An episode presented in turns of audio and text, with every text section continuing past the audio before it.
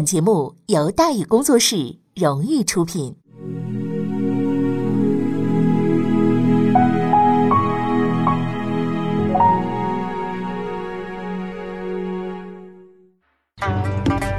说书唱戏劝人方，三条大道走中央，善恶到头终有报，人间正道是沧桑。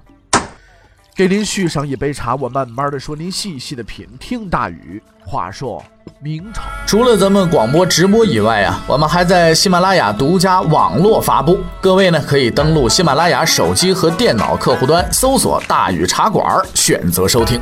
上期节目咱们说到哪儿啊？咱们说到接连被害，六君子无一幸免，群体事件，苏州人砸烂东厂，气势出够了，事儿也闹大了。东厂抓人，人没抓着吧，还被打死几个。魏公公怎么就这么窝囊啊？这有点太耸人听闻了。几百年来都没出过这种事儿。那按说接下来就该是腥风血雨啊。可是十几天过去了，哎，别说反攻倒算，连句话都没有。因为魏公公啊也吓坏了。事发之后呢，魏忠贤呢得知事态严重，当时啊就慌了，马上呢就把首辅顾秉谦抓了一顿痛骂。说本来不想抓人，听了你馊主意，我才去这么干的。闹到这地步怎么办呢？魏忠贤的意思很明白，这个黑锅呀，他不愿意背，希望顾秉谦呢帮他把这锅背起来。但是顾大人呢，岂是等闲之辈啊？只磕头不说话，回去就养病，哎，干脆就不来了。魏公公这边也没招了，你对对待有文化的流氓，你魏公公还是说实在的有点本事不济呀，对不对？哎，想来想去，只好下令啊，把周顺昌押到京城，参与群众一概不问。说是这么说，过了几天，顾秉谦一看风声过了，又跳江出来啊，我要追究此事啊！还没等他动手呢，就有人自首了。自首的是当天带头的五个人，他们主动找到巡抚毛一路，告诉他，事儿就是我们干的，跟旁人无关，不要株连无辜。这五人的名字。分别是严佩维、杨念如、沈阳、周文元、马杰，这五人，各位朋友们一定要记住他们的名字。五人当中，周文元是周顺昌的轿夫，抬轿子的。其余四个人根本没见过周顺昌，跟他一点关系都没有。几天之后，周顺昌被押解到京，被徐显纯严刑拷打，不屈而死。几个月之后，周顺昌的灵柩送回苏州安葬，群情激愤。为平息事端，毛一禄决定处决五人。处斩之日，五人神态自若。沈阳说：“无憾。”马杰大笑：“吾等为未奸阉党所害，未必不千载留名。去也，去也。”严佩为大笑：“列位请便，学生去了，虽英勇就义。”我人死了以后。明代著名文人张富感其忠义，挥笔写就一文，是为《五人墓碑记》。四百余年之后，这篇文章被编入中华人民共和国中学语文课本。嗟夫！大燕之乱，以近身之身而不改其志者，四海之大，有几人与？而五人生于边武之间，素不闻诗书之训，激昂大义。倒死不顾，这是《五人墓碑记》当中的一段。严佩维和马杰是商人，沈阳是贸易行中间人，周文元是轿夫，杨念如是个卖布的。不要以为渺小的就没有力量，不要以为卑微的就没有尊严。弱者和强者之间唯一的差别。只在信念是否坚定。这五位平民英雄的壮举，直接导致了两个后果：第一，魏忠贤害怕了，以及他的阉党受到了极大的震动。用历史书上的话说，是为粉碎阉党集团奠定了群众基础。相比而言，第二个结果有点歪打正着。七君子里边最后的幸存者黄遵素逃过了一劫，为什么呢？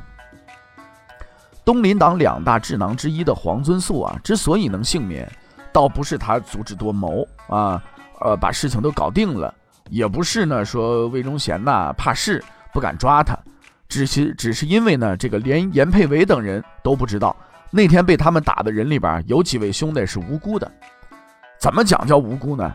就是民变发生当天呢，抓周顺昌的特务和群众对峙的时候，有一伙人恰好呢经过这个苏州，这批人恰好呢也是东厂特务，他们是抓黄遵素的特务。黄遵素是浙江余姚人，要到余姚那就得经过苏州，于是呢就这么着，哎，这点赶赶点上来了，寸嘛，实在是有点冤枉。这帮人也没捞钱，也没勒索，无非就是个过路的。可是由于群众过于激动吧。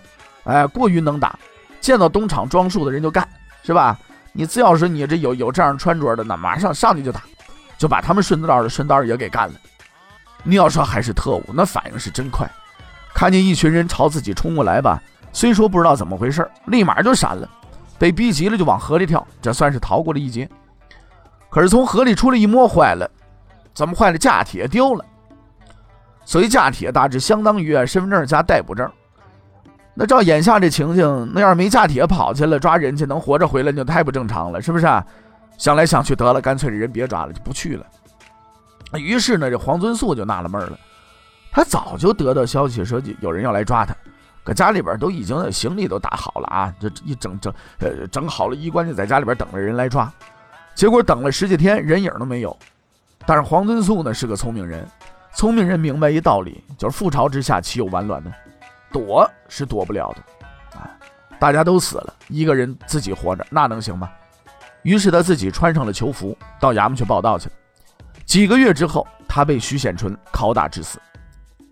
在黄遵素走之前，叫来自己的家人向他们告别，大家都很悲痛，只有一个人例外，他的儿子黄宗羲非常镇定地说：“说父亲，您若一去不归，儿子来日自当报仇。”一年之后，他用比较残忍的方式实现了自己的诺言。黄遵素一死，东林党覆灭，六君子、七君子全部殉难，无一幸免。天下再也没人和魏忠贤争锋了。纵观东林党的失败过程，其斗争策略是毫无策略，除了愤怒还是愤怒，输的那真叫彻底。局势上基本上是一边倒，朝廷是魏公公的，皇帝听魏公公的。似乎毫无胜利的机会。事实上，机会还是有的，有一个。在东林党里啊，有一个特殊的人，此人既有皇帝的信任，又有足以扳倒魏忠贤的实力。他是孙承宗。在得知杨涟被抓之后，孙承宗非常的愤怒，他当即决定弹劾魏忠贤。可是呢，他想了一下。改变了自己的主意。孙承宗啊，很狡猾啊，他明白上书是毫无作用的，他不会再犯杨涟的错误，决定使用另一个方法。天启四年十一月，孙承宗开始向京城进发。他此行的目的是去找皇帝上访告状。对一般人而言呢，这是不可能的，因为朱木匠天天啊干木匠活啊，不得见人，还有魏管家帮他的闭门谢客，是吧？想见他老人家一面，那简直的都比登天还难。那孙承宗怎么想办法才能见着他呢？哎，这个孙承宗啊，不存在这个问题。他打小呢就教朱木匠读书，虽然说没什么效果啊，但两个人感情很好。魏公公几次想挑事儿吧，想干掉孙承宗，朱木匠都笑而不答，从不理会，因为他很清楚魏公公的目的，他并不傻，这种借刀杀人的小把戏他是不会上当的。于是呢，魏忠贤就慌了，他很清楚这个孙承宗不简单呐。不但狡猾打打的，和皇帝关系又铁，还手握兵权。如果让他进了京告了状啊，那他可就真没戏了。就算没告倒他，只要带兵进京来个武斗，凭自己手底下这帮废物点心，那是没指望的。魏忠贤正心慌呢，魏广威又来凑热闹来了。这位仁兄也不知道从哪儿得的小道消息，说呀，说了不得了，孙承宗带着几万人，打算进京啊修理魏公公。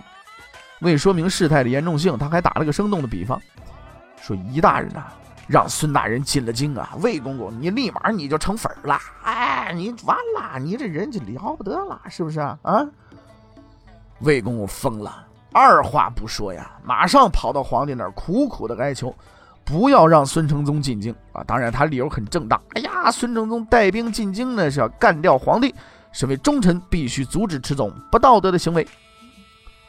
但出乎他意料的是，皇帝大人毫不慌张啊，还安慰魏公公：“妈，不要着急啊，孙老师靠得住，就算带兵也不会拿我开刀的。”这个判断充分说明皇帝大人非但不傻，还相当的幽默。魏公公被涮的一点脾气都没有。话说完呢，皇帝还要做木匠，就让魏公公走人。可是魏公公就是不走，他知道今天呢，要是不讨个说法，等孙老师进京，没准就真成粉了。所以他开始哭，而且哭出了花样，叫什么叫绕床痛哭。也就是说，魏公公赖在皇帝身边，不停的哭。皇帝在床头吧，他就哭到床头去；哎呀，皇帝到床尾了吧，他就哭到床尾去，孜孜不倦，锲而不舍。皇帝也是人呐，对不对？也要睡觉嘛，哭来哭去，那真没法了，只好发话：行行行行行行，那就让他回去。哎，有了这句话，魏忠贤胆儿壮了，随即命人去关外传令，让孙承宗回去。然而不久之后，有人告诉他一消息，于是他又下达了第二道命令：啊，孙承宗若入九门，即刻逮捕。那个消息的内容是孙承宗没有带兵。孙承宗确实没有带兵，因为他就是上访，他不想造反。所以魏忠贤一看，哟，软柿子，好嘞，那就好捏了，是吧？他希望孙承宗啊违抗命令，大胆反抗，来到京城，并最终落入他的圈套。事实上呢，这是很有可能的。鉴于地球人都知道魏公公一向惯于假传圣旨，所以愤怒的孙承宗必定会拒绝这个无理的命令，进入九门，光荣被捕。然而他整整等了一夜。也没看到这一幕，孙承宗十分愤怒啊！他急匆匆赶到了通州，却接到让他返回的命令。他的愤怒到达了顶点，于是他丝毫没有犹豫就返回了。孙承宗实在是聪明绝顶，虽然他知道魏忠贤呐有假传圣旨的习惯，但是这道让他返回的谕令啊，却不可能是假的，因为魏忠贤知道他和皇帝的关系。他见皇帝就跟到邻居家串门似的，说来就来，胡说八道是没用的。哎，然而现在呢，他收到谕令，就代表着皇帝啊听从了魏忠贤的忽悠。如果继续往前走，后果不堪设想啊！所以跑路是最好的选择。现在摆在他面前的有两个选择：第一个，回去睡觉，老老实实待着；第二，干脆带兵进京，干他娘一票，解决问题。孙承宗是一个几乎毫无缺陷的人，政治上面很会来事，谁动不了他。啊，那个军事上呢，稳扎稳打，眼光独到，且一贯小心谨慎，老谋深算。所以多年以来，他都是魏忠贤和努尔哈赤最为害怕的敌人。但在这一刻，他暴露出了自己人生中的最大弱点，就是犹豫。孙承宗是典型的谋略型统帅，他的处事习惯呢是如果没有把握，绝不应战啊。所以他到辽东几年，收复无数失地，但是很少打仗。而眼前的这一仗，他没有必胜的把握，所以他放弃。无论这个决定正确与否，东林党已经是再无回天之力了。三十年前，面对黑暗污浊的现实，意志坚定的吏部员外郎顾宪成相信，对的终究是对的，错的终究是错的。于是他决心建立一个合理的秩序，维护世上的公义。使那些身居高位者不能随意践踏他人，那些个平凡的人有生存的权利。为了这个理想，他励精图治，忍辱负重，从那个小小的书院开始，经历几十年起起落落，坚持道统，至死不渝。在他的身后，有无数的追随者，杀身成仁。然而，杀身固然成仁，却不能成事。以天下为己任的东林党，终究也再无回天之力了。其实啊。我并不喜欢东林党，因为这些人都是些书呆子，自命清高，还空谈阔论，一点干事的能力都没有。小时候啊，这个历史老师讲的东林党的时候就说，说东林党人呐，并不是进步的象征，因为他们都是封建士大夫啊。那什么叫封建士大夫呢？老师说，封建士大夫就是封建社会里局限、落后、腐朽的势力，而他们的精神啊，绝不代表历史的发展方向。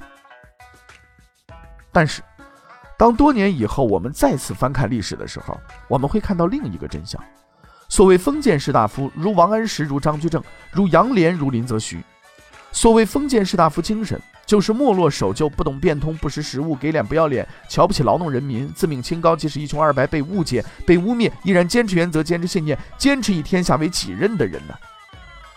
他们坚信自己的一生与众不同，高高在上，无论对方反不反感。他们坚信自己生来就有责任和义务，劝关怀和自己毫不相干的人，无论对方接不接受。坚信国家危亡之际，必须挺身而出，去捍卫那些自己不认识、或许永远不会认识的芸芸众生，并为之奋斗一生，无论对方是否知道、是否理解。坚信无论经过多少黑暗与苦难，那传说了无数次、忽悠了无数回，却始终未见的太平盛世，终会到来。孙承宗失望而归，他没有能够拯救东林党。只能拯救辽东。魏忠贤曾经想把孙老师一同干掉，可他反复游说，皇帝就是不松口，还曾经表示，如果孙老师出了事儿，就拿你魏忠贤试问。所以魏公公只好放弃了。但是让孙老师待在辽东，手里握着十几万人，实在有点睡不安稳，就开始拿辽东战局说事儿了。还找了几十个言官，日夜不停的告黑状。孙承宗撑不下去了。天启五年十月，他提出了辞呈，可是他提了 N 次，也没得到批准。为什么得不到批准呢？倒不是魏忠贤不想让他走啊，魏忠贤太想让他走了，可是他实在走不了，因为没有人愿意接班啊。按魏忠贤的意思，接替辽东经略的人应该是高帝。那么这个高帝究竟是个什么人呢？欲知后事如何，且听下回分解。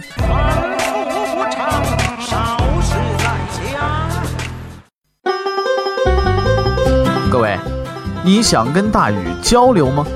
你想跟大禹辩论吗？你想给大禹指出错误吗？来微信吧，微信搜索订阅号。大禹茶馆，哎，就能实现了。记住啊，宇是宇宙的宇。